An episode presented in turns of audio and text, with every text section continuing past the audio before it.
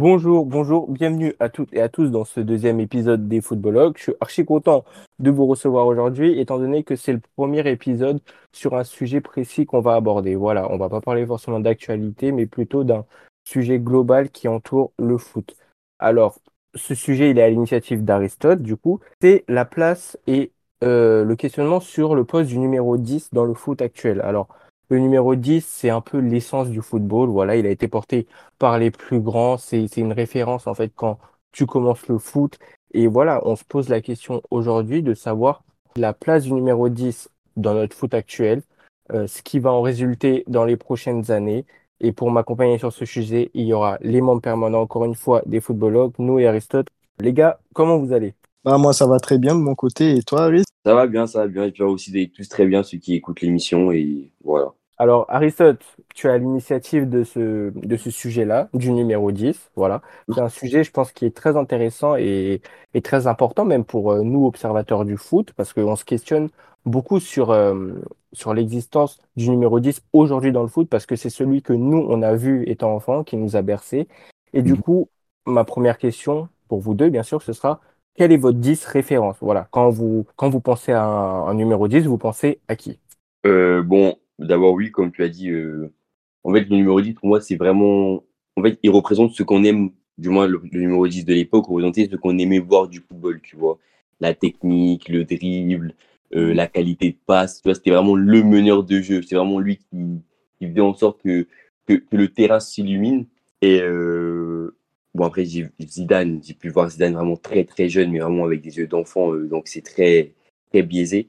Mais euh, je pense que le numéro 10, pour moi, le dernier vrai numéro 10 qu'il y ait eu et que j'ai pu voir jouer et que j'ai eu cette chance-là, c'était euh, Mesut Özil, qui vraiment, euh, pour pour moi, brillait par sa qualité de passe, par sa qualité technique, par, euh, par sa vision de jeu, par ses contrôles de balle et autres. Vraiment, c'est mon 10 référence. Oui, bah, je te rejoins, je te rejoins bien de ce côté.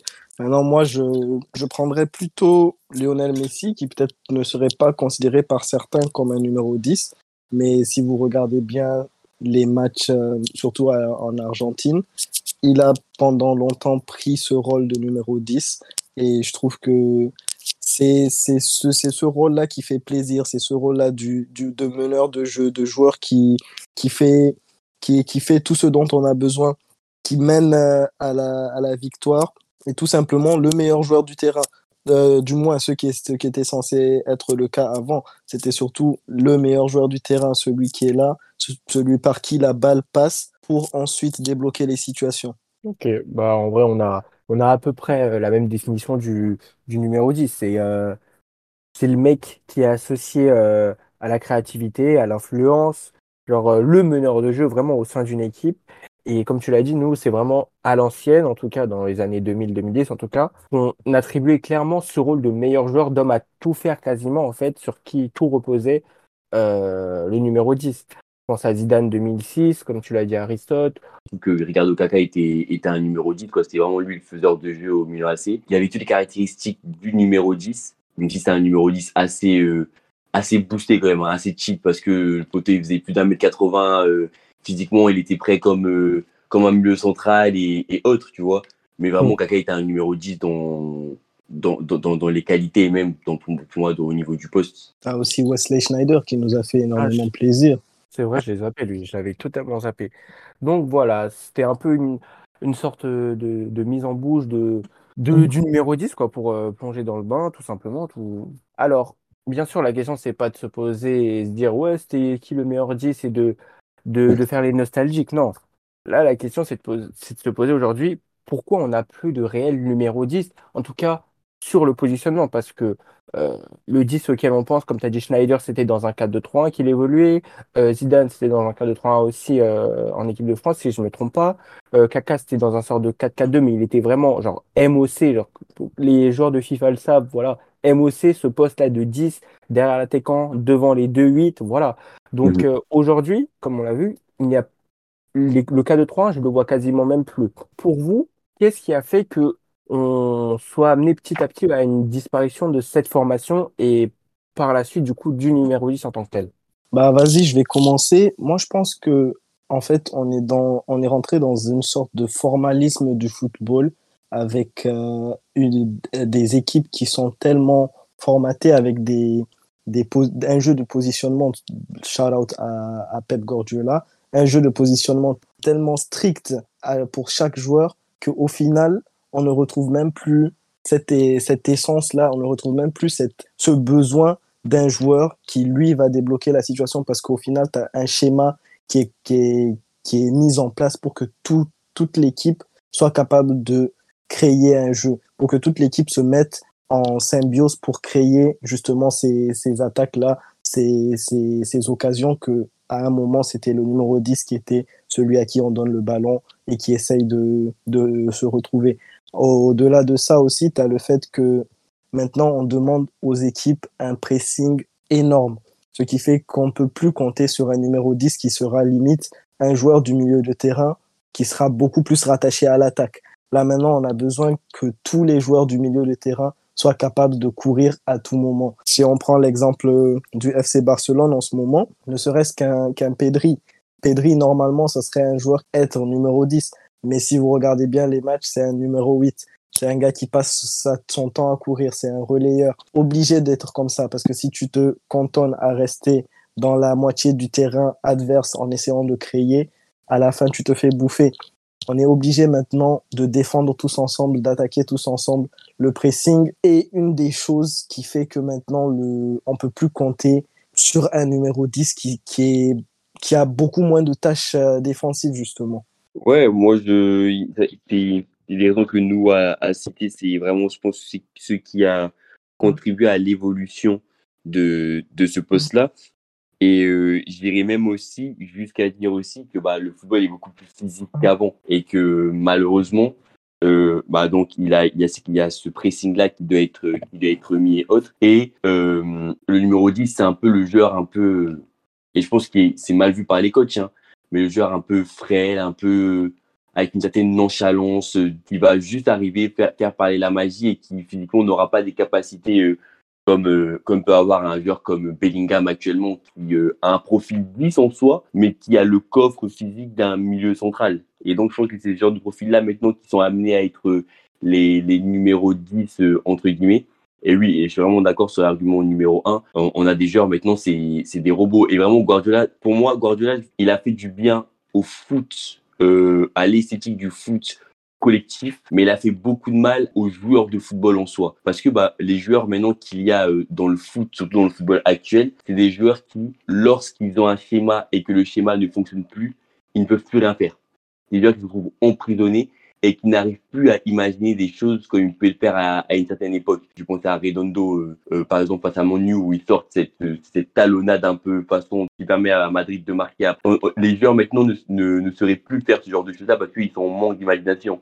En fait, le coach imagine toutes les possibilités pour eux, et mais quand, le, génie du coach se, se stoppe, et ben à ce moment-là où tu vois que bah, le génie des joueurs aussi est très très limité, et c'est en grande partie pour cette raison-là que le numéro 10 a été aussi un peu éteint.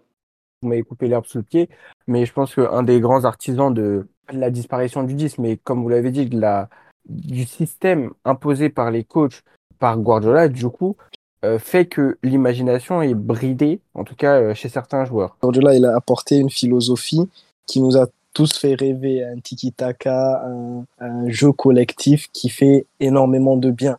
Le seul problème, c'est que j'ai du mal à voir certains joueurs qui te font plaisir, certains joueurs qui te donnent envie d'acheter un billet, du Vinicius, du Ronaldinho, du Neymar. J'ai du mal à voir ces joueurs-là pouvoir briller dans un football gordiolien. Ces joueurs-là seraient trop bridés du côté de Gordiola. C'est, des, ça rejoint en quelque sorte ce que Harris voulait dire. C'est sûr que tu, tu les mets dans une équipe de Gordiola, ils vont respecter un certain schéma, mais je pense pas qu'ils vont te faire autant rêver que dans une, dans une autre composition dans laquelle on leur laisserait toute la liberté de faire parler leur art. Ok. Ma prochaine question, du coup, c'est que cette pénurie de 10, enfin cette pénurie, on la voit plus dans les schémas, comme vous l'avez dit, dans, les compositions qui sont établies par les coachs, et même du coup, ça se retranscrit sur le terrain, sur le jeu.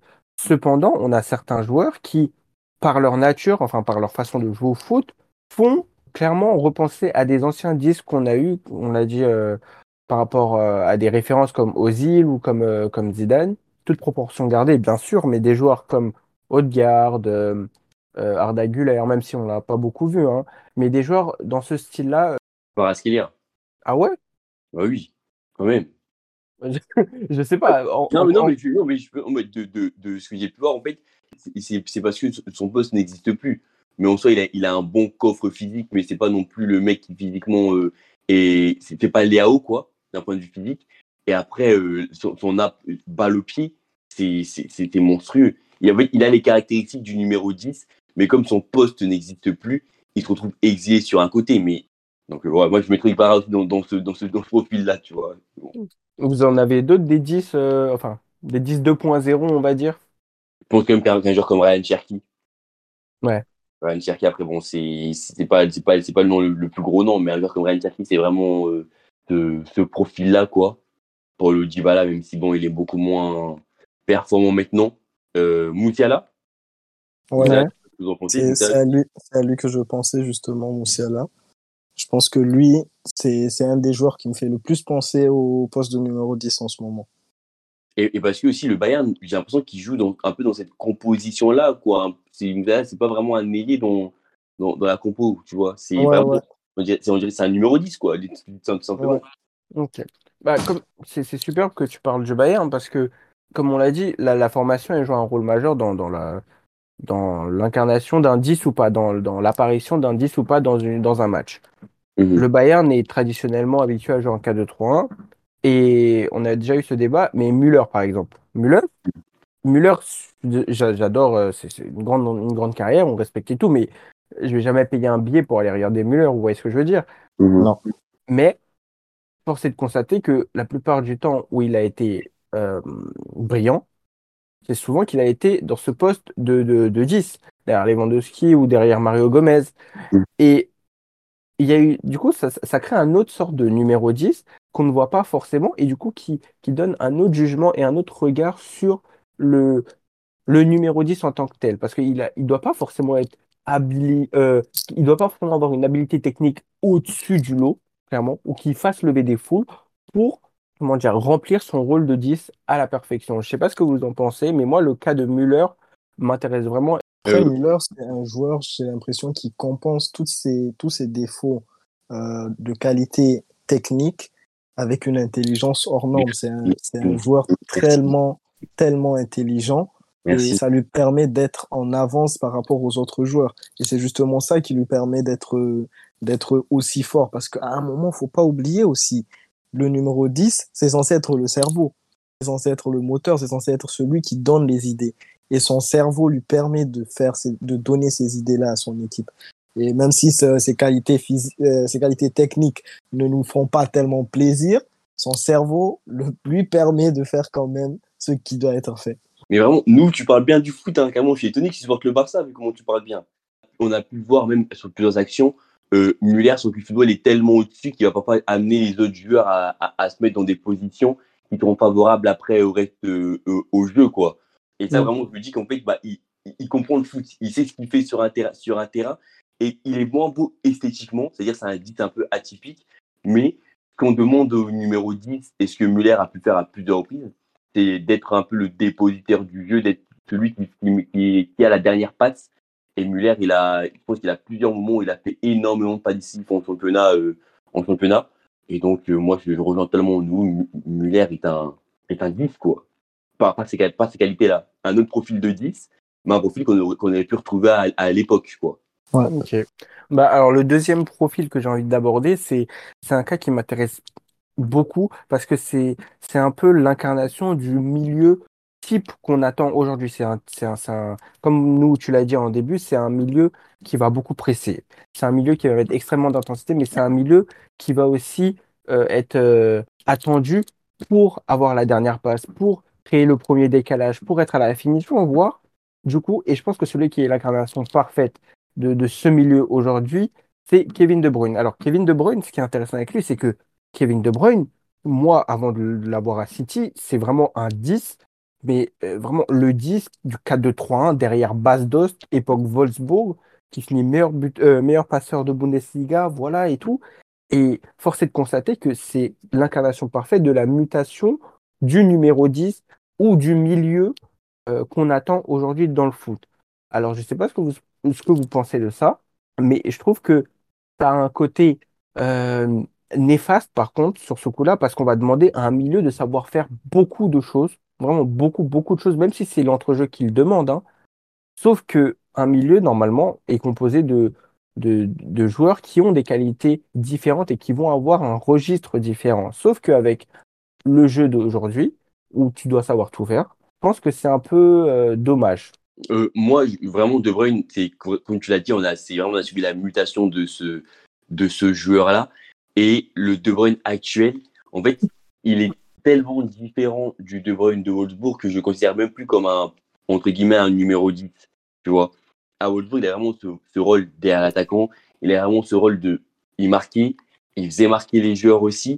Et euh, son jeu n'était pas dénaturé, il était moins robotique. Là, maintenant, le De Bruyne que tu vois actuellement, bon, il est beaucoup plus au point. Il est formaté pour être un joueur de notre époque. Maintenant, les joueurs de notre époque, on a des joueurs vraiment qui sont euh, physiquement euh, très bons, qui peuvent, qui peuvent, qui peuvent faire 8 voire 9 km dans le match sans spécialement ressentir de fatigue et autres. Et De Bruyne, on le sent et on le sait que dans son jeu, c'est un numéro 10, mais on sent aussi que son corps a muté pour euh, laisser place à, un autre style de joueur, à, ce numéro 8 euh, par excellence, tu vois. Moi, je trouve ça dommage. Par exemple, un joueur comme Modric, Modric, c'est devenu, devenu, un numéro 8 aussi sur la composition d'équipe. Mais Modric, tu le sens dans, sa façon de jouer, sa façon de faire, sa façon d'être sur le terrain, que Modric est resté numéro 10. Alors que De Bruyne est devenu un numéro 8.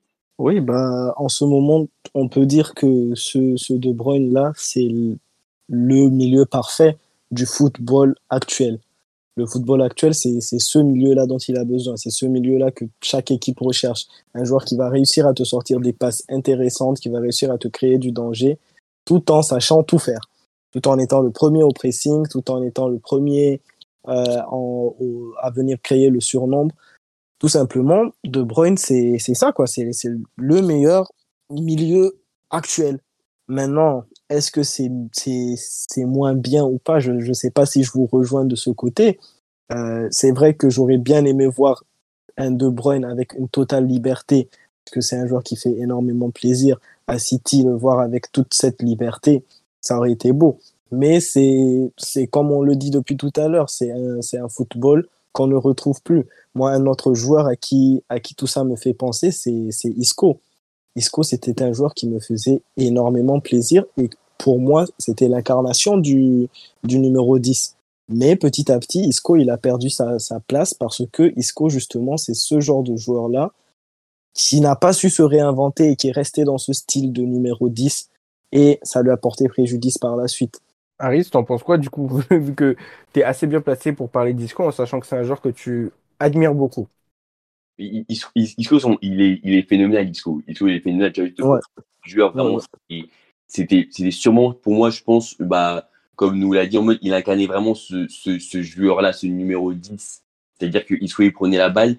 Et en fait, c'est typiquement en fait, les réactions que tu attends d'un numéro 10 en mode, bah, il y a le numéro 8 qui a le ballon, le numéro 6 qui a la balle, bon, tu regardes un peu, d'attendre de voir ce qu'il va faire et autres, mais dès que le 10 touche la balle, tu te lèves de ton siège, d'accord?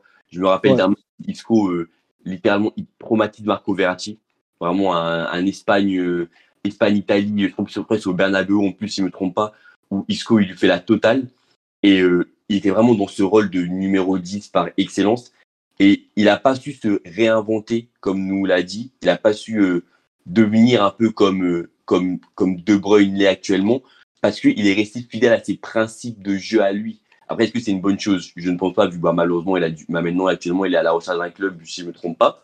Mais il est quand même resté fidèle à, son, à, à ses principes de, de jeu. Il ne s'est pas dénaturé par rapport à ça.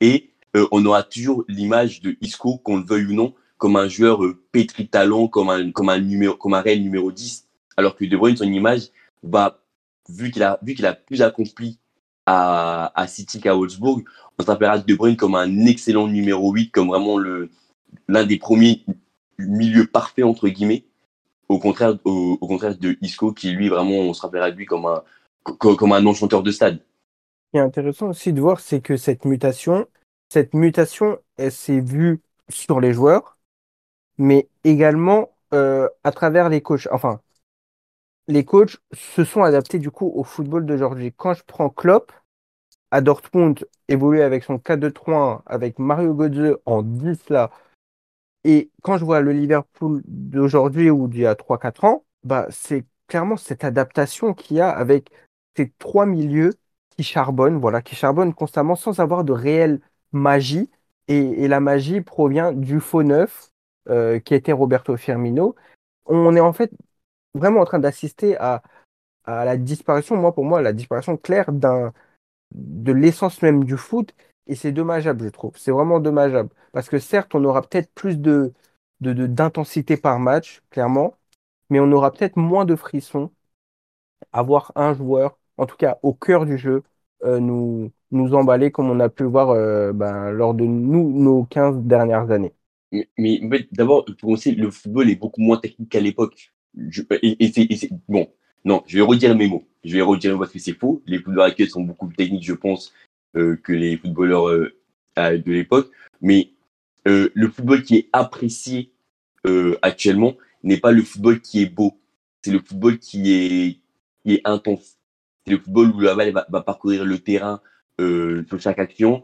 C'est le football où, où les joueurs vont, vont faire, vont faire qu'attaquer littéralement. Le ballon prime, où c'est le ballon qui doit circuler, qui doit apporter cette beauté, alors que maintenant, le football, c'est devenu vraiment un sport où, euh, à l'image du, championnat, du meilleur championnat actuel au monde, de la première ligue, c'est il faut, que, la balle aille le plus de côté du terrain pour que les supporters va plus te lever toutes les deux secondes, mais pas pour des techniques, mais pour euh, te lever pour assister à une occasion de but, quoi, littéralement. Bah justement, j'ai l'impression que le football est de plus en plus influencé par la première ligue et par les coachs de la première ligue les coachs de la première ligue s'auto-influencent entre eux. Au final, tu as l'impression qu'il n'y a plus de réel. Euh, il n'y a plus d'identité particulière à certains clubs. C'est quasiment tous des clubs qui, qui, se retrouvent dans la même philosophie, dans cette philosophie d'intensité, parce que c'est ce que ce que le championnat te demande. Tu es obligé. On ne, on ne peut plus rivaliser face à avec les, les nouveaux les nouveaux cinq changements avec euh, tous ces joueurs-là qui se retrouvent formatés et dans ce phénomène de pressing et de, et de jeu hyper intense, si tu viens et que tu ne, tu ne suis pas, tu te fais manger. Ce qui fait que au final, tout le monde est obligé de, de s'adapter. Ça, ça fait que la première ligue, c'est en train de devenir un, un concours d'intensité. Et c'est là que, en contrepartie, d'autres équipes comme euh, les équipes euh, de Liga ou de Serie A ou de Bundesliga qui, eux, essayent de garder leur, leur identité. Comme le Barça, par exemple, ils essayent de garder leur identité, ils, ramènent toujours des coachs qui ont cet ADN Barça, mais quand tu regardes en soi-même le jeu, tu te rends compte que même ces équipes-là sont en train de se rapprocher vers une idéologie première ligue, sont en train de se rapprocher vers un jeu beaucoup plus intense parce que ils n'arrivent plus à compétir, ils n'arrivent plus à dominer à travers cette, euh, cette créativité, dominer à travers ce, ce, ce, beau jeu, est en train de devenir de moins en moins efficace. Et dans ce foot, on recherche que l'efficacité, on recherche que la victoire et beaucoup moins le fait de faire plaisir au public. Ok, bah en vrai, vous avez, vous avez un peu répondu à ma, à ma dernière question en tant que telle, parce que pour moi, j'avais posé la question, c'est ce serait quoi les conséquences du coup de la disparition de ce poste et en global de cette façon de jouer, de, de donner les clés clairement euh, au numéro 10. Et vous l'avez bien dit, c'est que aujourd'hui, tout le monde doit défendre, tout le monde doit attaquer, tout le monde doit mettre une intensité folle, recherche de la gagne. Et si le beau jeu est, est sacrifié, ben, ça dérange personne, du coup, au contraire. Et malheureusement, pour, pour nous qui regardons le foot avec un œil assez attentif, ça nous dérange pas tant, tant que ça, mais je pense que c'est aussi une des conséquences, euh, une des, euh, pardon, une des euh, causes pour lesquelles le foot est de moins en moins regardé par les gens. Il y a d'autres, il y a d'autres causes, hein, bien sûr, mais le fait de perdre ce beau jeu, de voir le kick and rush de la première ligue prendre l'ascendant sur, euh, sur, les autres, euh, sur les autres championnats euh, fait perdre la magie du football. Bah justement, je pense que nous tous, en étant enfants, on se rappelle d'un certain moment magique qui nous a fait commencer à regarder le foot de manière précise et de manière beaucoup plus régulière. moi, avant, quand j'étais plus petit, je, me disais comment tu peux te poser 90 minutes à regarder un match de foot? Moi, je préfère regarder mes dessins animés. Mais par la suite, quand tu viens et que tu, vois des, de beaux gestes, que tu vois des, trucs qui te marquent, tu, tombes amoureux de ce sport. Maintenant, j'ai l'impression que tu as de moins en moins de trucs qui vont te faire tomber amoureux de ce sport. Et pour continuer à été les propos nous, en plus, regardez les joueurs qui maintenant font entre guillemets euh, rêver, les, enfants. Par exemple, tu vas penser, et c'est des joueurs qui sont bons, hein, mais je vais penser à, à, Mbappé. Mbappé, techniquement, il est super à l'aise, mais c'est surtout son physique et sa pointe de vitesse hors norme qui, euh, qui font que le joueur est, totalement euh, autant adoré par les enfants. On perd ce côté frisson sur le terrain de football, on perd ce côté euh, du joueur qui va arriver, il va être à l'arrêt, hop, il va se mettre un petit point à un autre joueur, tu vois. On perd, on, perd cette magie-là. On perd cette magie du joueur qui va éliminer le joueur sur un contrôle, pas parce qu'il va plus vite que le joueur, mais il va éliminer le joueur sur un contrôle, parce que son contrôle est tellement parfait que le joueur est déposé par, le, par, par la balle. En fait, le football maintenant est beaucoup plus influencé par la vitesse euh, du dribble que par le dribble en lui-même. Un joueur, va, un joueur va faire un passe en jambe et pousser la balle derrière, même si le passe en jambe n'est pas réussi, vu que la poussée de balle qu'il va faire, elle, elle, elle, va primer, et la physique va primer sur, sur, euh, sur son geste technique, et ben c'est ça qui va permettre de passer. Alors qu'à une époque, un passe en jambe ou une virgule que faisait Ronaldinho, c'est pas parce que le joueur était trop rapide que ça passé. C'est parce que le geste qu'il faisait, en soi, lui était rapide, que le geste que lui faisait, c'est lui qui enrhumait, c'est le geste qui enrhumait le joueur c'est pas la puissance du joueur qui l'enrhumait. Et malheureusement, comme ce style de joueur-là bah, s'éteint, et ben le football actuellement s'éteint. Le football que nous on aime s'éteint aussi. Et c'est vrai que vraiment je remercie des joueurs comme euh, Pedri. D'accord, je cite un Barcelone en numéro 1 vraiment pour, euh, pour vraiment montrer. Comme Pedri, comme de garde, comme Gouler actuellement, comme, euh, comme Luka Modric, euh, j'en oublie d'autres, hein, les Moussiala. McAllister, McAllister. McAllister, comme même Phil Foden. Parce que c'est des joueurs qui, en fait, c'est des joueurs qui, un peu comme Lionel Messi, parce que Messi aussi dans ce profil de joueur-là, dépassent encore l'imagination des, des, coachs. C'est des joueurs que les coachs ne peuvent pas prévoir. Et c'est peut-être raison là que je pense que Guardiola a eu autant de mal de sa carrière face à Messi. C'est parce que Messi dépassait la, euh, euh, par son imprévisibilité sur le terrain, par, sa, par la magie qu'il avait dans les jambes, dépassait euh, les prévisions que Guardiola pouvait se faire d'un joueur de football sur un terrain. C'est ce qu'on attend. Moi, moi euh, j'ai pas envie de voir des courses de Jordan Anderson à foison, donc c'est pas ce qui m'intéresse. Alors oui, pour la hype, vas-y. Mais préfère voir un, un petit pont de, de Luis Diaz où on attend ce petit frisson. Malheureusement, on ne l'a plus parce que c'est, ouais, comme vous l'avez dit, c'est trop euh, formaté. Mais voilà, je pense qu'on a fait le tour et c'est, je pense qu'on a très bien fait le tour. Je pense qu'on n'a pas loupé grand chose sur ce qu'est le numéro 10, sur ce qu'on attendait de lui, sur, sur euh, qui on a comme référence et l'évolution du numéro 10 aujourd'hui. Et grâce à cette évolution, qu'est-ce qui est devenu le foot a posteriori? Donc voilà, est-ce que vous avez un mot de la fin, les, les éléments Portez-vous portez -vous bien. Hein. Portez-vous bien et à la prochaine.